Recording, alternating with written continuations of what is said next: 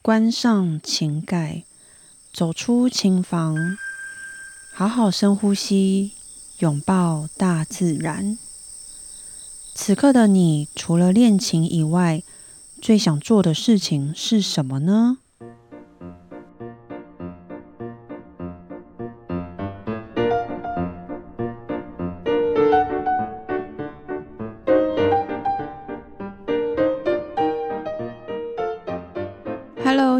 好，我是段心瑜。新朋友、旧朋友，你们好。此刻的你最想做什么事情呢？每一集的一开始呢，我都会先问大家：此刻的你最想做的事情是什么？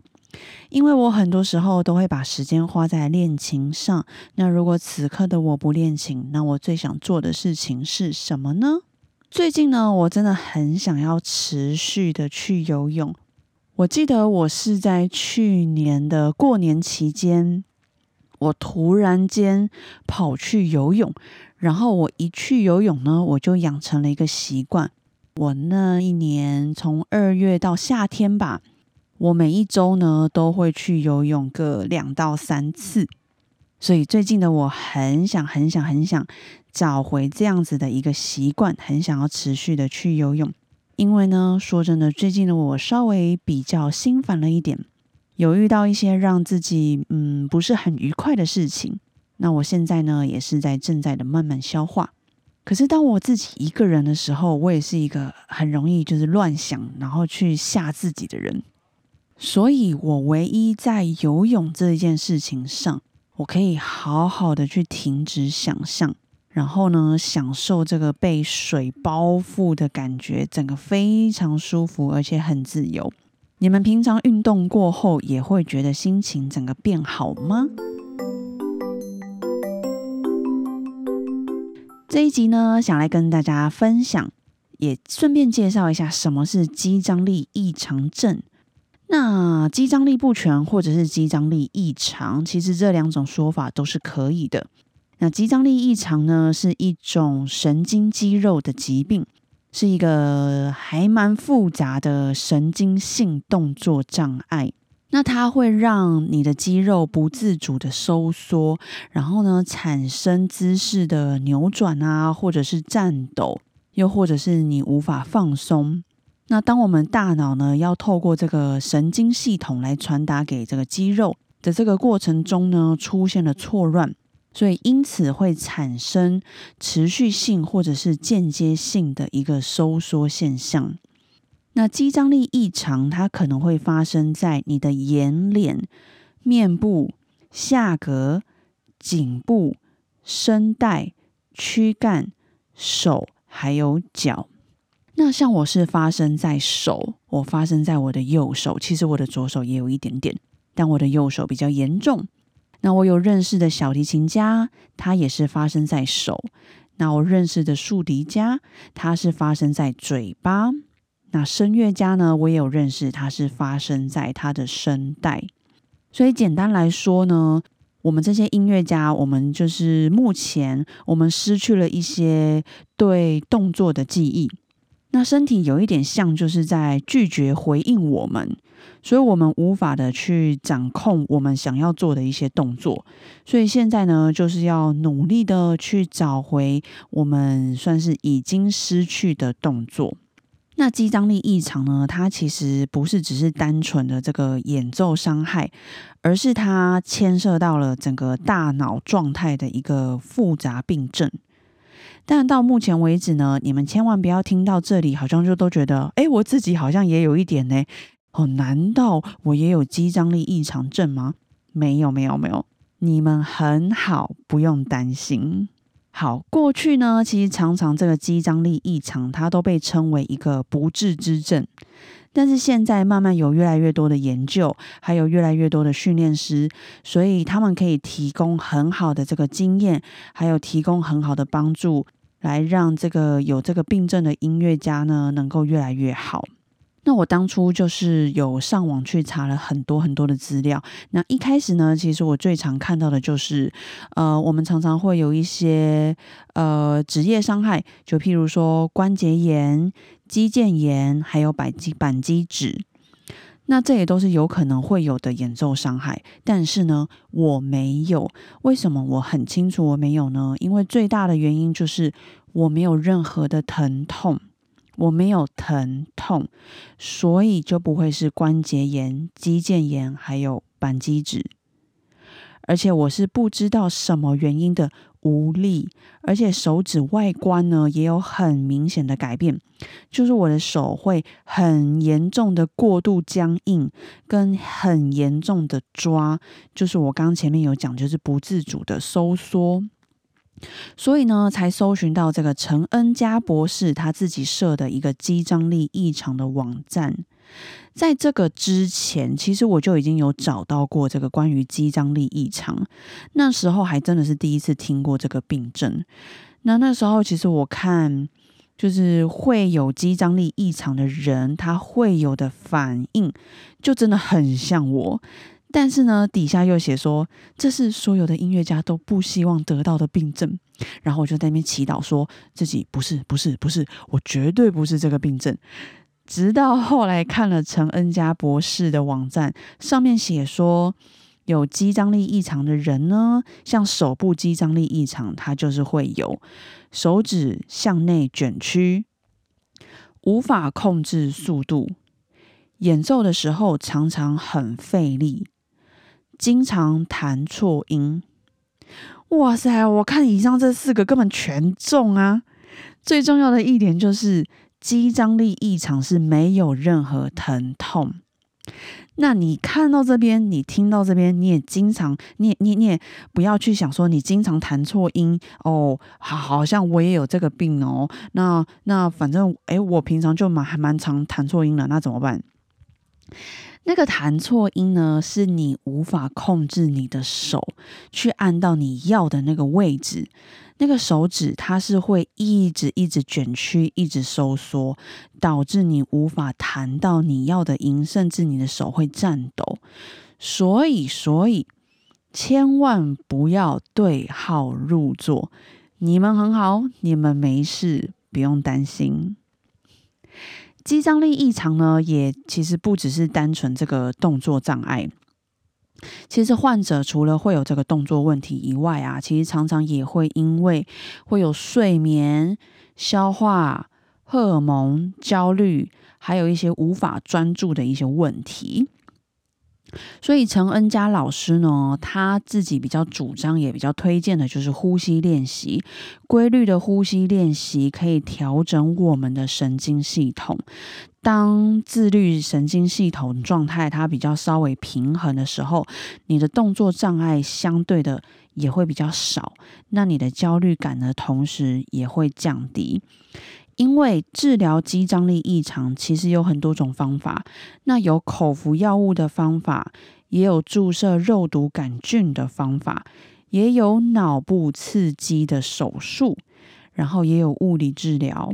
那像我刚刚说的，陈恩佳老师呢，他就是比较主张的，就是呼吸练习。再来呢，就是他会透过一些。不要入侵的方式来治疗，就是他会，呃，他会教导，也希望我们是透过一些动作上面的训练，还有平常的一些养成的习惯，来慢慢找回我们的这些已经失去的记忆、失去的动作。我后来呢，也有在网络上找到一位在汉诺威的音乐家诊所里面的一位博士生，他写的分享。那这个分享他其实有被翻成中文，所以大家也可以去搜寻。你们只要打“音乐家肌张力不全”，你们就都可以找得到。那我在这边就简短的来分享他写的一些重点内容。他其实主要呢是就是以一个旁观者的角度来看这些已经呃得到这个肌张力异常症的音乐家们的一个心情分享，所以他的标题呢，他是写说，在德国音乐家诊所，我永远忘不了的钢琴家病人们。那这一间音乐家诊所呢，是在汉诺威。他说，他的办公室从来都不是无声的。他说他们的音乐生理学暨音乐家医学研究所，好长哦。那德文呢，就是 Institute für Musikphysiologie und Musikmedizin，简称 IMMM，三个 M。它附属于在汉诺威音乐学院，所以除了做一些大量的音乐生理学的研究，以及教导音乐院的学生一些音乐生理学常识以外，也是世界上少有的音乐家诊所，所以它是专门看职业音乐家的各种毛病的一间诊所。其实，老实说，我当时看到这一篇分享这一篇报道，我还真的有点冲动，想要去德国汉诺威去找这一间音乐家诊所，因为我那时候就有一点点是处在我已经找不到可以呃解救我的人。跟方向，那直到我看了这一篇，我还真有点冲动，想要去找这一间音乐家诊所。好，那我就继续来分享他这一篇文里面的一些重点内容。他说，在我们的研究室，我们随时可以听到各类病人看诊时的演奏。绝大部分的病人呢，都是古典音乐乐器的演奏家。有时呢，也会有一些其他音乐的乐手。我们研究的音乐家问题包罗万象，大部分的病人呢，都是因为乐器练习不当，所以导致的肌肉疼痛，甚至是神经性的疼痛而求助于我们。有些是因为严重的舞台恐惧来寻求支援，但是我们最感兴趣的一群病人。是因为神秘的原因而无法控制自己的演奏，那不幸的呢，就患了这个音乐家的肌肉张力不全，也就是 musicians dystonia 肌张力不全症。音乐家的肌肉张力不全属于动作障碍的一种，一些出色的音乐家呢，都因此被这个症、这个疾病呢，被迫中断演奏。转职教学、作曲或者是指挥，就连作曲家舒曼，还有一些名钢琴家，他们也是如此。患者再也无法随心所欲的控制从小就熟悉到不行的拿手乐器，手指或者是嘴，平日呢不进行演奏活动都能使用，但是。却每每到了要演奏、要表演、要练习的时候呢，就不听使唤，不是几根指头纠结揪成一团，然后硬在一起，或者是就是会会颤抖，会不自主的收缩。根据我们研究所的统计，世界上大约有百分之一的音乐家承受着不同严重度的音乐家肌肉张力不全。此症的症状呢，以及它的复杂，曾经被误认成精神上的障碍，但是经过越来越多的神经科学研究，终于被确认为是神经系统问题。如果说音乐家的天赋是阿波罗的赏赐，那么音乐家的肌肉张力不全，或许就是阿波罗残酷的惩罚。对那时候新触接触这个领域的我来说，肌肉张力不全是个挑战，因为它是个很复杂、我很有兴趣的动作障碍，更是我的论文主题。但是对于我的病人来说，它不只是个挑战，更是日常生活最不想面对的一部分，是毁了他演奏生涯的原因。对很多病人来说，更是人生真正绝望的开始。古典音乐家大多都从很小就开始接受专业的训练，把绝大部分的时间还有热情都奉献给了练习，奉献给了舞台。家人也常常投资了很多很多的心血，以至于很多人从来没有想过自己有别的路可以走，更没有想到自己奉献了这么久。这么深爱的音乐，竟然有一天会如此狠心的抛弃自己。能够从成功转攻其他专长的病人不少，但也有些病人呢，很可惜，就这样子没有再接触音乐。那时候刚从理科、理工科学专长转为精神不神经科学哦，不行，这一句我要再重讲一次。那时刚从理工科学专长转为神经科学专长还不久的我，比较熟悉的一项是冰冷的实验器材跟严谨的认知神经科学实验设计，还没有接触过这样有温度但是脆弱无助的钢琴家病人们。我知道肌张力异常。是所有音乐家都不想要面对，也不希望自己会得到的一个病症。那我知道肌张力异常呢，它也不容易好，甚至可能好不了。但是我在这边想要分享的是，我一直记得陈恩佳老师他说的，他说他不喜欢把肌张力异常的这个复健过程呢说成长期奋战。这样的说法好像是患者他没有认真对抗，他没有想尽办法的去赢过这个病魔，就好像是输给了这个疾病。陈恩佳老师他认为要与肌张力异常共存，没有输赢的问题。他认为我们不需要战胜病魔，而是接受它成为我们的一部分。他主张的是与肌张力异常共存。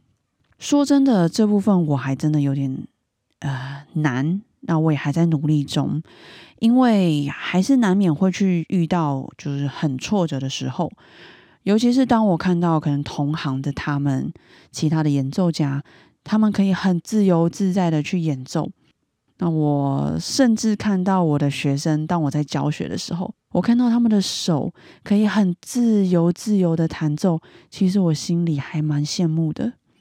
那在这这种情况下，我很常会忘记要与肌张力异常共存这件事情。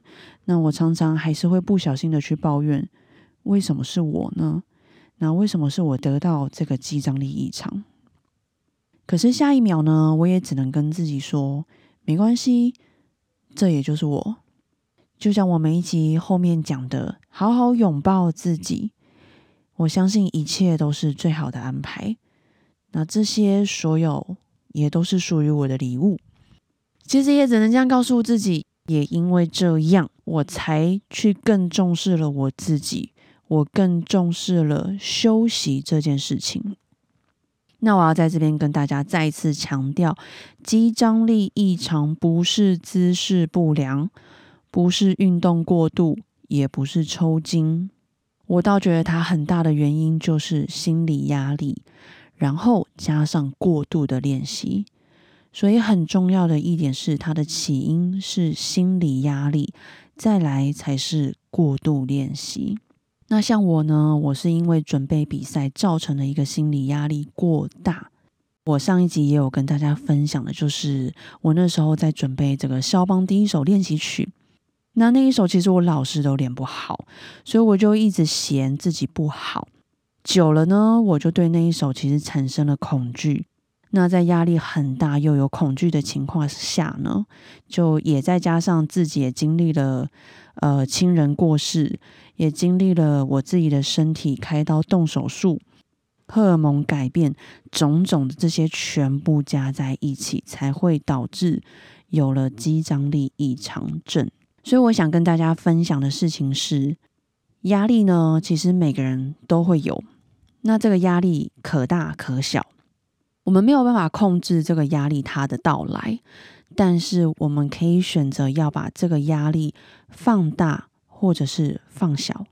我知道很难，因为我的个性呢就是那种特别爱乱想，常常一件事情我都可以把它想的就是很复杂、很恐怖，导致呢自己压力很大。但这就是我现在要练习的。今天我的身体呢，它透过肌张力异常来告诉我，我要练习放过自己。我也是个自我要求非常高的人，但是想一想，真的每一次都必须要把自己要求到这么完美吗？我们这一辈子真的有完美的人生吗？其实完不完美都是看自己怎么去定。所以，如果是我的话，我要先学习放过自己，没有发生的事情不要去乱想，好好的对待自己。我几乎每天呢都会想一些然后鬼故事来吓自己，不是真的跟鬼有关的故事，就是常常会把这些事情想得很恐怖来吓自己。那这样一定是完完全全会影响到我自己的能量跟我的睡眠。那只要我的能量跟睡眠不好，其实都可以想象，时间久了就是会影响到身体。所以我想要分享的事情是，先调整好自己的心态，不要对自己太严格。有的时候会因为一些原因，你可能被别人批评、批判，但是你不要连自己都对自己那么残忍。再来，我想要分享的是，练琴一定要休息。我个人其实觉得，三十分钟你就要休息五分钟，这样其实也等于一个小时休息十分钟。还有练琴之前呢，就跟运动一样，一定要暖身，更重要的是要暖手。千万不要一坐下来，你就逼你自己要练很困难而且很快速的曲子。等手暖了，你再来慢慢的加速。或许你现在什么感觉都没有，但是我们怎么知道我们有没有在无意识的情况下一直在伤害我们的手呢？而且年纪越增长越要注意，所以练习的部分呢，我真心建议大家一定要先暖身，像运动前的全身暖身。不要以为弹奏乐器，或者是你是吹奏，或者是拉其他乐器，你看起来好像只是在动手或者动嘴，其实这些都是全身运动。所以练琴之前的暖身很重要，暖手更重要。然后我建议大家三十分钟要休息五分钟，这样任何的病症呢，其实任何的发炎，我们都是可以避免的。欢迎大家接下来可以私讯或投稿，那我也很乐意的跟大家一起讨论，那找到最适合你的练琴方式，也很乐意的去听大家来分享。所以如果你在练习上面有遇到什么困难，我们都可以一起经验分享。那这一集的下方呢，我也会放陈恩佳博士的网站，关于肌张力异常，大家有兴趣呢，可以去多看看，多认识。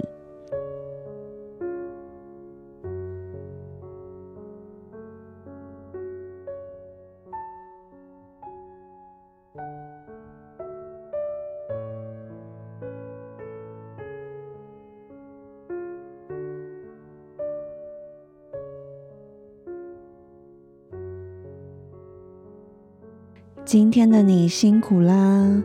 记得好好拥抱自己，嘉许自己。不管遇到了什么事情都没关系，不要自责，好好嘉许自己。我们还有时间，还有机会，从现在开始改变，一定会越来越好。只要你愿意做出跟以前不一样的选择。一定会有意想不到的收获在等着你，相信一切都是最好的安排。在这边祝福大家，我们一起加油，晚安。